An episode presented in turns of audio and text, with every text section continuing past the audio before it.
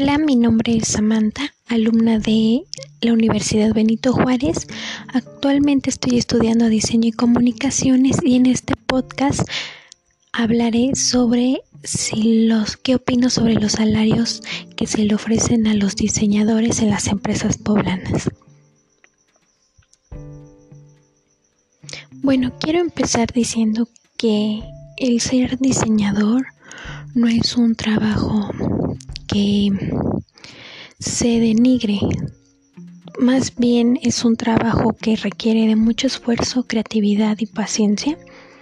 Y sobre todo mm, cuando tú miras como un producto, un cartel, un diseño ya elaborado, detrás de cada uno de ellos hay un equipo trabajando que se encarga de hacer ilustraciones, composiciones, fotografías y entre ellos están los diseñadores. Estos a su vez nos encargamos de que el cliente tenga la mejor calidad en cuanto a servicios. ¿A qué me refiero? A que si tú necesitas un logo, nosotros nos encargamos de darte lo mejor a ti, que es agradable a tu vista y a la de tus clientes. Y respecto a los salarios, ya entrando en ese tema, a mí me parece que los salarios son un tanto bajos para lo que un diseñador llega a realizar. Me he topado con muchos casos en los que pues diseñadores han sido un tanto devaluados por su trabajo, inclusive siendo profesionistas teniendo un título, teniendo una maestría, hasta los más preparados incluso han llegado a pasar este tipo de situaciones en las que la empresa no les ofrece lo justo o lo necesario, sino les ofrece un precio muy bajo, un sueldo muy bajo. Y aquí en las zonas de Puebla porque estamos hablando de mi localidad, pues me parece que los salarios son un tanto pues desiguales, ya que la empresa ha optado por tomar a los diseñadores como si fuéramos ya algo antiguos.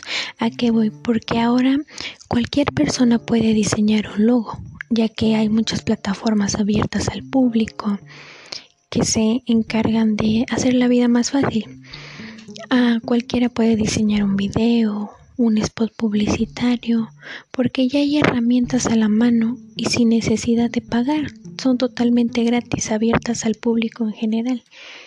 Entonces, gracias a esto, los sueldos bajaron y pues en cierto punto yo comprendo que el porqué de los sueldos, pero a mí me parece que esto no es como que una justificación, ya que pues un diseñador tiene pues un esfuerzo ya recorrido, ¿no? Que es su título, y está más experimentado, sabe mucho más cosas que una persona que no tiene un título, que simplemente se basa en páginas de edición, porque no está muy bien actualizado, no está muy bien adentrado al tema, lo que es la tipografía, la ilustración, la fotografía, todo lo que conlleva un diseño.